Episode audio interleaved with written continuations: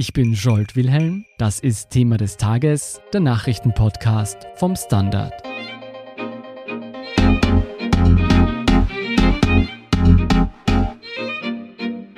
Österreichs neuer Finanzminister Gernot Blümel hat eigenen Aussagen nach noch nie sein Konto überzogen.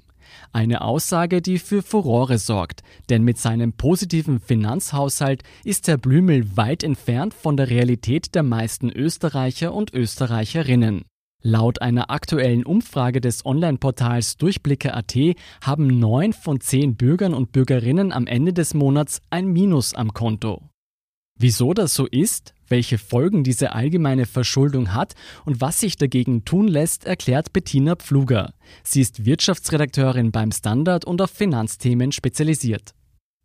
Bettina, unser neuer Finanzminister Blümel hat angeblich noch nie sein Konto überzogen. Warum erzählt er uns das? Was bezweckt er mit dieser Aussage? Naja, Gernot Blümel ist jetzt neu in seinem Amt als Finanzminister und vielleicht spricht ihm noch nicht jeder die Kompetenz für dieses Amt zu. Vielleicht geht es ihm auch darum zu sagen, schaut her, mit meinem privaten Geld konnte ich immer gut haushalten und vertraut mir doch bitte, dass ich das auch mit dem Staatsbudget so handhaben werde. Damit schickt der Finanzminister natürlich viel voraus. Seine Aussage hat für Furore gesorgt. Wie weit ist der Finanzminister damit von der finanziellen Realität der Österreicher und Österreicherinnen entfernt? Na doch sehr weit, wie uns die aktuellen Zahlen zeigen. Laut einer Umfrage von dem Vergleichsportal Durchblicker.at überziehen neun von zehn Österreichern ihr Konto und zwar regelmäßig. Woran liegt das, dass neun von zehn Österreichern am Ende des Monats kein Geld am Konto haben oder sogar ein Minus am Konto haben? Das kann natürlich viele Ursachen haben. Es kann natürlich sein, dass die Leute über ihren Verhältnissen leben. Man will immer das neueste Handy haben, den neuesten Flachbildschirm zu Hause stehen haben. Dabei vergisst man Folgekosten, etwa Vertragsbindungen beim Handy, die nicht so rasch auslaufen, wie vielleicht ein neues Modell zur Verfügung steht, auf das man tauschen möchte. Das Leben ist aber auch generell teurer geworden. Man sieht das zum Beispiel im Bereich der Wohnkosten. Die Mieten sind extrem gestiegen. Auch die Gebühren für Müllabfuhr etc. sind angestiegen. Also diese Fixkosten fürs Leben belasten die Menschen heute mehr als früher. Ist es wirklich so einfach erklärt, dass wir zu viel ausgeben oder verdienen wir Österreicher im Schnitt einfach zu wenig? Das ist eine Frage, die sich pauschal nicht ganz so leicht beantworten lässt. Denn wenn man sich die Lohnabschlüsse des Vorjahres anschaut, dann sieht man schon, dass alle deutlich über der Inflationsrate gelegen sind. Die Inflationsrate lag zum Jahresende bei 1,2 Prozent. Das heißt, die Löhne sind auch entsprechend gut gestiegen. Ob Menschen über ihre Verhältnisse leben oder das auch müssen, weil es anders im Moment nicht geht, obliegt ja auch der höchst individuellen Situation. Stellen wir uns mal vor, eine kurzfristige Arbeitslosigkeit in einer Partnerschaft oder oder wenn die Oma zum Pflegefall wird, bis man alle Informationen benannt hat, welche sozialen Stellen in Österreich leisten, wofür eine Zahlung, bis das alles wieder in geordneten Bahnen läuft, kann es sein, dass das Leben mal kurzfristig aus der Balance kommt und man auf diesen Überziehungsrahmen am Konto auch angewiesen ist. Dafür ist er ja auch da, damit man einen kurzfristigen finanziellen Spielraum hat. Eine Zahl zur Einordnung. 2018 haben die Vollzeitbeschäftigten im Schnitt 34.623 Euro verdient. Das zeigen Zahlen der Statistik Austria. In den letzten Jahren hat die Politik hier auch ein bisschen angesetzt und den Mindestlohn in Österreich angehoben. Allerdings gibt es immer noch einige Branchen, in denen die Mitarbeiter sehr wenig Lohn bekommen. Dazu gehören zum Beispiel die Gastronomie oder das Hotelgewerbe und eben auch der Einzelhandel. Das bedeutet also, einige Branchen haben es besonders schwer, die gestiegenen Lebenskosten abdecken zu können. Um nochmal auf die Aussage von Finanzminister Blümel zurückzukommen, könnte man im Umkehrschluss behaupten, dass Spitzenpolitiker schlicht viel besser als der Durchschnitt verdienen und deshalb auch weniger Gefahr laufen, Schulden zu generieren? Na, das ist ja auch ein Faktum, dass die Politiker viel mehr verdienen als, ich sage jetzt mal, die Durchschnitt Teilzeit Mutter, die einen Haushalt mit zwei Kindern zu versorgen hat. Wenn man als Politiker gut verdient und keinen außerordentlich hohen Lebensstandard hat, dann bleibt klarerweise auch am Ende des Tages mehr Geld über, wenn man es nicht ausgibt vorher. Bettina, jetzt mal abgesehen davon, was die individuellen Gründe sind für eine Verschuldung, letzten Endes haben neun von zehn Österreichern und Österreicherinnen einen negativen Kontostand. Was kostet das jeden Einzelnen? Schulden sind ja bekanntermaßen nicht umsonst.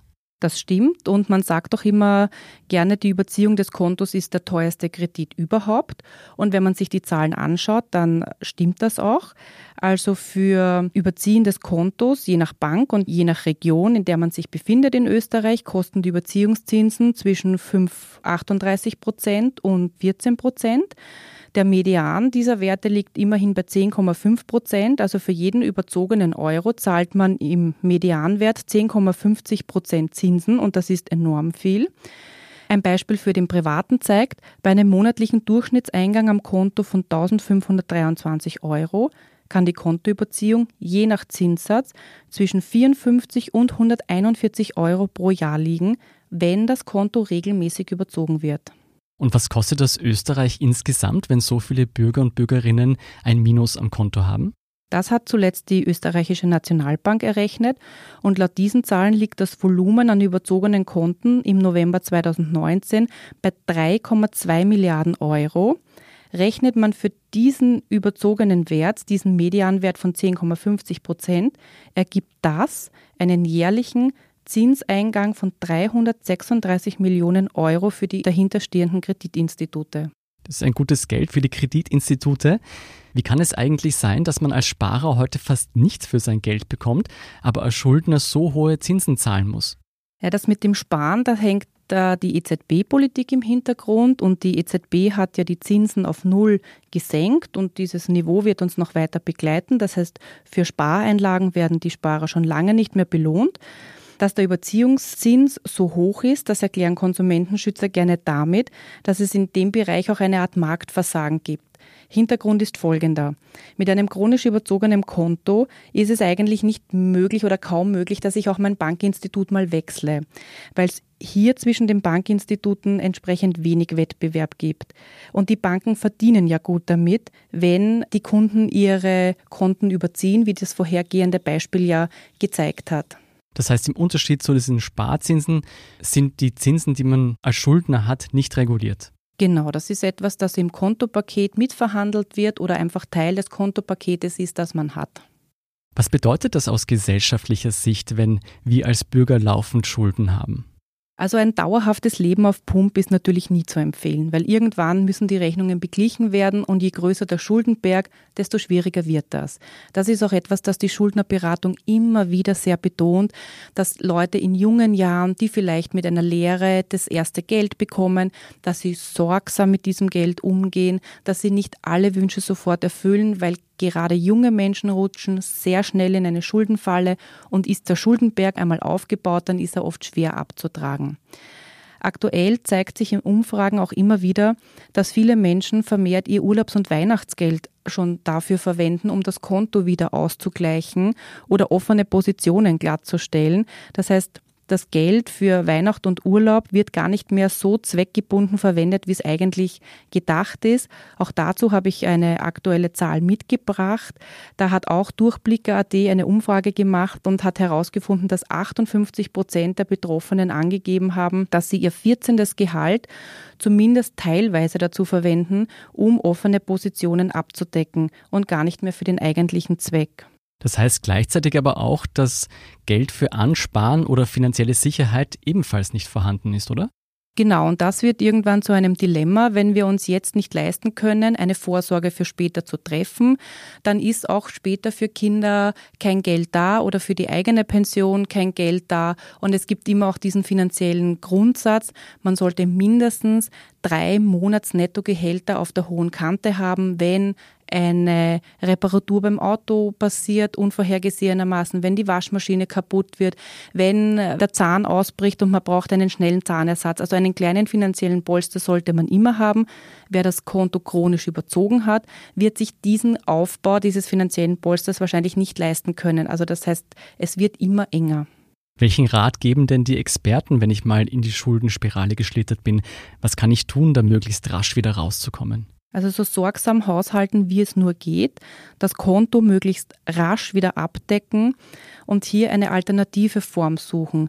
Ich habe schon angesprochen, dass das Nullzinsniveau im Moment uns begleitet. Das heißt zwar für die Sparer, dass sie nichts am Sparbuch kriegen, es heißt aber für Kreditnehmer auch, dass die Kosten für die Kredite gesunken sind. Einen Kredit kann man für ein, eineinhalb, zwei Prozent je nach Bonität heute bekommen. Die durchschnittlichen Überziehungszinsen, haben wir gehört, liegen bei 10,5 Prozent. Da ist ein Spielraum drinnen. Besser mit der Bank reden, ob es Sinn macht, einen kurzfristigen Kredit aufzunehmen, der günstiger zu finanzieren ist, als den Überziehungsrahmen permanent auszuschöpfen. Und, und das ist auch wichtig, und ich glaube, das wissen nicht viele, man kann mit der Bank reden und die Höhe dieser Überziehungszinsen verhandeln. Und da gibt es auch durchwegs Gesprächsbereitschaft, wenn man hingeht und mit der Bank redet. Ich kann mir vorstellen, für viele wird es nicht ganz einfach sein, sparsamer zu leben. Ist eine derart weit verbreitete Verschuldung nicht auch ein Zeichen für die Regierung, an Gehältern und den Lebenskosten zu schrauben? Ganz bestimmt ist das ein großer Auftrag. Natürlich muss man sich mal anschauen, wer lebt über seine Verhältnisse und kommt deswegen ins Minus, aber wir haben in diesem Land sehr viele Teilzeitabende der Mütter, wir haben den großen Pflegebedarf, der oft in der Familie mitgetragen wird.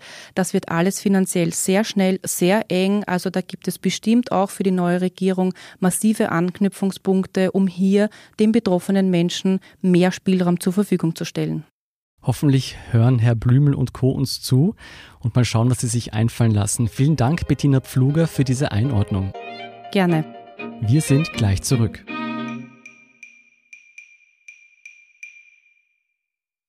Guten Tag, mein Name ist Oskar Bronner.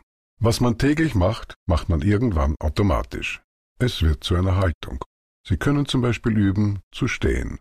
Zu Ihrer Meinung, zu sich selbst, für eine Sache. Wir machen das seit 1988 und es funktioniert. Der Standard, der Haltung gewidmet. Und hier sind noch zwei aktuelle Nachrichten. Erstens, mit einem riesigen Investitionsprogramm will die EU-Kommission bis 2030 eine Billion Euro in die Klimawende in Europa pumpen. Das sind 1000 Milliarden Euro für die nachhaltige Energiegewinnung, die Elektrifizierung des Verkehrs und den Aufbau neuer Jobs, wie die Kommission am heutigen Dienstag erklärte. Zweitens, der Meistertitel, den man nach Abschluss einer Lehre erhält, wird in Österreich aufgewertet. Die Titel Meister und Meisterin können künftig vor den Namen gestellt werden. Umgemünzt auf das Bildungssystem entspricht dies einem Bachelor-Titel. Damit will die Regierung handwerkliche Berufe aufwerten und die Gesellschaft so auch zu mehr Nachhaltigkeit motivieren. Reparieren statt wegwerfen lautet das Motto. Zu all diesen Geschichten lesen Sie mehr auf der Standard.at. Um keine Folge von Thema des Tages zu verpassen, abonnieren Sie uns bei Apple Podcasts oder Spotify. Wie Sie uns unterstützen können, erfahren Sie auf der Standard.at/slash Abo. Und Sie helfen uns auch mit einer 5-Sterne-Bewertung beim Podcast-Dienst Ihrer Wahl. Ich bin Jolt Wilhelm, Baba und bis zum nächsten Mal.